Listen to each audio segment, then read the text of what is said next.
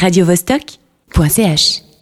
Bonjour Miguel, notre spécialiste geek à Radio Vostok. Tu es venu avec Nicolas. Bonjour. Bonjour. Bonjour. Vous êtes venu nous parler d'un événement extraordinaire pour tous les geeks et fans de jeux vidéo.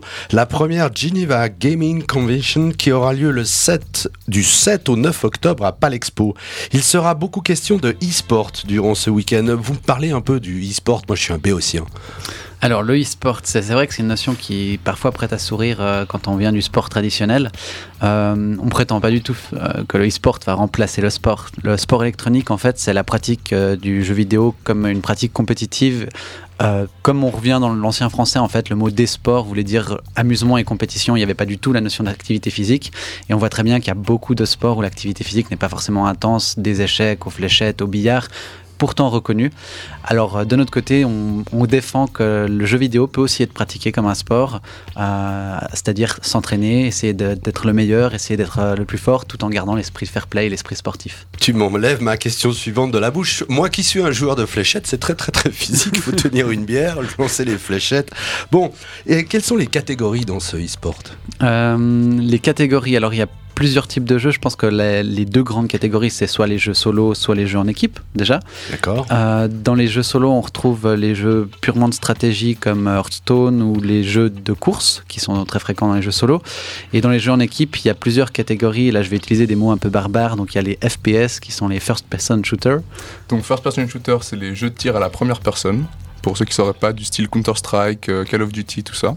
D'accord. Et dans les très populaires actuellement, on a les MOBA, Ouais, donc les MOBA, c'est des arènes de bataille multijoueurs. Donc c'est du style League of Legends ou Dota, peut-être que vous avez déjà entendu parler. Merci Miguel, heureusement que tu es là que je te laisse continuer ou à d'autres catégories, d'autres. Euh Alors après, la, seule précision que je pouvais apporter, parce que souvent les gens confondent, c'est pas forcément que des simulations de sport. Souvent les gens qui ils entendent e-sport, ils pensent à FIFA ou des jeux de course, ils n'arrivent pas à imaginer que c'est des jeux où c'est pas forcément du sport qu'on voit à l'écran euh, directement. ça peut être tout type de jeu, et même ceux où il y a la meilleure audience, c'est ceux qui ne simulent pas un sport, parce que du coup le spectacle est différent. Donc c'est des jeux plutôt euh, genre jeux de combat ou jeux de, de rôle ou Alors, quelque chose comme ça Effectivement, j'en ai pas parlé dans les catégories, le versus fighting. Euh, explique-nous, Miguel. Alors en fait, c'est des jeux de combat du style Tekken, donc euh, où c'est deux personnages d'un côté de l'écran chacun qui s'affrontent par des coups de pied, des coups de poing, tout, ce qu'ils peuvent, tous les coups sont permis. Ok, ok. Alors, y a-t-il des, stars, comme dans tous les sports, dans, dans, dans ce e-sport? Alors, depuis qu'il y a de l'audience, oui. Euh, avant, ben, depuis les années 70, il y avait des compétitions, il n'y avait pas de stars vu qu'il n'y avait pas forcément d'audience. Mais maintenant qu'on a, qu'on a enfin, enfin, je dirais maintenant que certains jeux ont une très très forte audience, eh ben, comme dans le sport, il y a des mercatos, il y a des joueurs qui se font racheter, il y a des joueurs qui ont une fanbase pour certains très importante, il y a des joueurs qui gagnent des millions, il y a des joueurs qui tournent des publicités. Donc oui, on peut dire, on peut le dire, il y a des stars. Euh, euh, et d'ailleurs, il y a même des stars parmi les commentateurs. J'ai juste encore une petite question avant qu'on passe un petit morceau de musique. À quel âge sommes-nous trop vieux pour être compétitifs? Apparemment, j'ai vu que c'était chez des très très jeunes personnes, en fait, des adolescents plutôt, qui sont très pointus. Alors, bah, comme dans le sport, ça va dépendre de la discipline. Un jeu purement de stratégie, euh, il y aura moins d'âge que là où les réflexes et l'adresse sont en avant. Euh, pour euh, tout ce qui est réflexe et adresse, c'est vrai qu'après 20 ans, euh, on, voit que la courbe diminue et puis que c'est dur de rester compétitif. Mais après, voilà, il y a des bons joueurs à tout âge. Donc parlons un peu de l'impact médiatique que ça a. J'ai vu qu'il y avait des retransmissions TV sur certains tournois. Y en aura-t-il ce week-end à Palexpo? Alors pas TV, non. Et euh, d'ailleurs, c'est vrai que l'e-sport a du mal à percer à la télévision, mais par contre, la plupart des gens qui regardent de l'e-sport bah, regardent sur des streams. En fait, euh, l'audience est avant tout online. Et euh, oui, nous, on aura une rediffusion. Une des associations, ça me permet de, rappeler que c'est un événement qui est organisé par un collectif d'associations. C'est 18 associations qui participent. Une de ces associations, c'est la Commentary Swiss Gaming TV. Et ils vont, avec leurs commentateurs, commenter les games et puis les rediffuser sur, sur leur stream, effectivement. D'accord, on voit que les jeunes ont abandonné la, télévision lambda. Euh, quel impact donc sur euh, les médias conventionnels? Tu m'as dit que c'était assez médiocre. Mais les gamers suisses et les gamers romans en particulier, quelles sont les possibilités pour atteindre un niveau euh, international? Est-ce que c'est face aux Coréens ou aux Américains? Alors, on a des, des, bons joueurs genevois qui ont pu percer sur la scène internationale, mais la plupart, c'est en partant. Euh, parce qu'effectivement, ben, le salaire d'un joueur, euh, ben, en allant jouer en Pologne ou euh, dans les, gaming house, donc les centres d'entraînement des grandes équipes, sont forcément dans des endroits où la vie est moins chère qu'ici.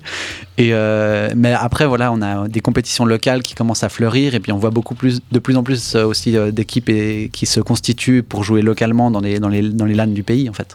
Donc c'est un peu comme le poker, c'est-à-dire qu'ils ils gagnent leur vie en ayant les, les cash prizes, d'après ce que j'ai vu, et le sponsoring aussi. Alors, on va dire pour, les, pour ceux qui en vivent bien, c'est surtout le sponsoring. Le cash price, bah, ça dépend énormément du résultat, donc euh, c'est plus en dents de scie. Mais oui, euh, les, les joueurs qui arrivent à en vivre, c'est euh, et, aussi les salaires des éditeurs en fait. C'est-à-dire que contrairement à, un sport, bah, derrière, un, derrière une discipline de e-sport, il y a à chaque fois un éditeur de jeu. Et certains éditeurs ont fait le choix aussi de payer les meilleurs joueurs, les ligues professionnelles, euh, pour leur permettre d'avoir un socle, euh, histoire euh, que les joueurs aient un, un salaire garanti en plus du sponsoring et en plus du cash price. Ça correspond un peu à une fédération comme pour un sport traditionnel, ces éditeurs? Euh, pas exactement. La- on veut dire que vu que ça a apparu, euh, le phénomène a vraiment explosé depuis 2010. Donc tout ce qui est euh, institution et fédération n'a pas encore vraiment suivi. Euh, et il y a une question de plate-bande où, bah, par exemple en France, euh, il y a quatre prétendants à la fédération d'e-sport française et finalement le gouvernement a créé Francisport, qui n'est pas vraiment encore une fédération non plus. Donc alors, on a de multiples disciplines, on a des fédérations qui veulent regrouper de multiples disciplines et, euh, et c'est vraiment un, un- politiquement c'est très c'est très complexe et c'est très très aussi drôle d'aller euh, d'aller à ces réunions et puis de, de, de voir un peu le paysage parce qu'au final c'est que des passionnés pour l'instant qui sont derrière. Donc c'est pas demain la veille qu'on risque de voir ça aux Jeux Olympiques. Si le gouvernement français a, a manifesté euh, dans, son, euh, dans son communiqué sur euh, son rapport intermédiaire sur l'e-sport qu'ils ont communiqué au printemps qu'en 2022 ils voulaient du e-sport aux Jeux Olympiques de Paris. Donc, euh, mais après, euh, Swiss Olympique n'ont pas encore donné d'avis favorable. Par contre, au niveau de la reconnaissance comme discipline, à Genève, on a des de très très bons rails et ça pourrait déjà être en 2017. euh, Ah, en avance. Bon, parlons un peu de ce Gaming Geneva Convention. Tu m'as dit que c'est une association qui organise ça, mais qui est à l'origine du projet? Alors, euh, à l'origine, c'est une rencontre entre euh, différentes associations locales, euh, donc euh, LAN22, Gaming Federation et Geneva eSport, qui ont eu une opportunité avec Palexpo. Et Palexpo était très enthousiaste sur le projet. Au début, nous, on voulait réserver une halle deux ans en avance pour 2017 ou 2018. Et ils nous ont dit Ah, mais euh, faisons ça déjà en 2016. Et nous, on n'avait pas les moyens en ressources humaines. Donc, on a réuni toutes les associations locales. Et maintenant, c'est 18 associations qui sont derrière le projet. Miguel, peux-tu m'en parler un peu de qu'est-ce que c'est la LAN? Oui, alors une LAN, c'est une réunion de gamers qui se réunissent sur un réseau local, donc euh, tout, tout le monde sur le même réseau, euh, pas de quelqu'un qui est chez lui, l'autre qui est quelque part, et ils se réunissent tous et jouent tous ensemble. Donc euh, il y aura une LAN à la Geneva Gaming Conven- Convention, et euh, tu peux nous en dire plus par exemple sur les LAN, euh, quelles, seront les, LAN principales, il y aura des cash prizes. Alors oui, on a fait, on a organisé trois tournois principaux sur Hearthstone, League of Legends et Counter Strike, où grâce à notre partenaire Naxu, on a pu offrir 13 000 francs de cash prize, donc le plus gros cash prize de Suisse. Euh, et d'ailleurs, c'est assez paradoxal parce qu'on nous reste, euh, même si on, vend déjà beaucoup de billets visiteurs, il nous reste encore pas mal de place dans la LAN. Et euh, moi, je me demande si c'est pas le fait qu'il y a un si gros cash prize qui décourage les équipes amateurs et les joueurs qui jouent plus, on va dire, de façon bah, non compétitive, juste pour le plaisir, en se disant oulala, mais le niveau va être tellement élevé que on va forcément pas pouvoir participer. Alors sachez qu'à la vue des équipes inscrites, ben, il y a vraiment de tous les niveaux. Donc effectivement, certains sont là pour la gagne, mais d'autres sont là juste pour le plaisir. Et on a aussi des billets animation, qui sont des billets où euh, en fait euh, on ne s'inscrit pas à un des tournois principaux, on ne joue pas qu'à un seul jeu tout le week-end, mais on découvre euh, toute une ribambelle de jeux différents et d'animations qui vont du rétro gaming à des jeux assez récents comme Rocket League ou Overwatch. Enfin voilà, c'est il y a le, le billet animation ne, ne force pas à s'inscrire à une compétition. En fait. Oui, alors cash prize euh, en, en français, c'est le prix qu'on va gagner. Il est gros, c'est combien? Alors oui, justement, comme je disais avant, on a, on a 13 000 francs sur euh, les trois Wow. jeux de la LAN. On a encore euh, 1500 francs sur euh, Super Smash Bros. Et après, on a encore euh, un peu plus de 8000 francs de cadeaux divers et variés. Donc, par exemple, il y a une simulation de drone avec un studio de Belge qui a créé Liftoff. C'est la simulation de pilotage de drone qui vient de faire gagner trois drones aussi. euh. donc, on a, on a des, des lots divers et variés. Euh, La plupart sont ouverts que pour les lanneurs et il y en a quand même pour les, pour les visiteurs aussi quelques animations où il est possible de participer et puis de gagner des lots. Mais le, le gros des animations avec des lots, c'est pour les lanneurs qui font tout le week-end, donc de vendredi à dimanche soir. Oui, alors je vois aussi speedrun. Miguel, euh, explique-moi un peu ce que c'est le speedrun. Alors le speedrun, donc le speedrun est né de, de, la passion de certains joueurs de finir des jeux très très vite et le plus rapidement possible, plus vite que leurs amis, donc pour, pour les impressionner. Donc c'est de là que c'est venu, c'est finir un jeu très très vite. Il n'y a pas beaucoup de speedrun dans les, dans les autres événements de e-sport, mais vous, vous, allez, vous l'avez mis euh, pas mal en avant, Nicolas. Explique-moi un petit peu ce choix. Alors c'est un, en fait, au niveau de la programmation de la scène, je parlais des finales avant, elles sont toutes le, euh, des compétitions avant, il y a les finales le dimanche, et on avait toute la journée du samedi avec une magnifique scène où on pouvait proposer un programme divers et variés. Et euh, on a décidé, euh, bah, on avait plein d'options, mais notamment on a eu des invités comme euh, Cœur de Vandal et Real Myop qui proposaient de faire un show de speedrun sur une série de jeux.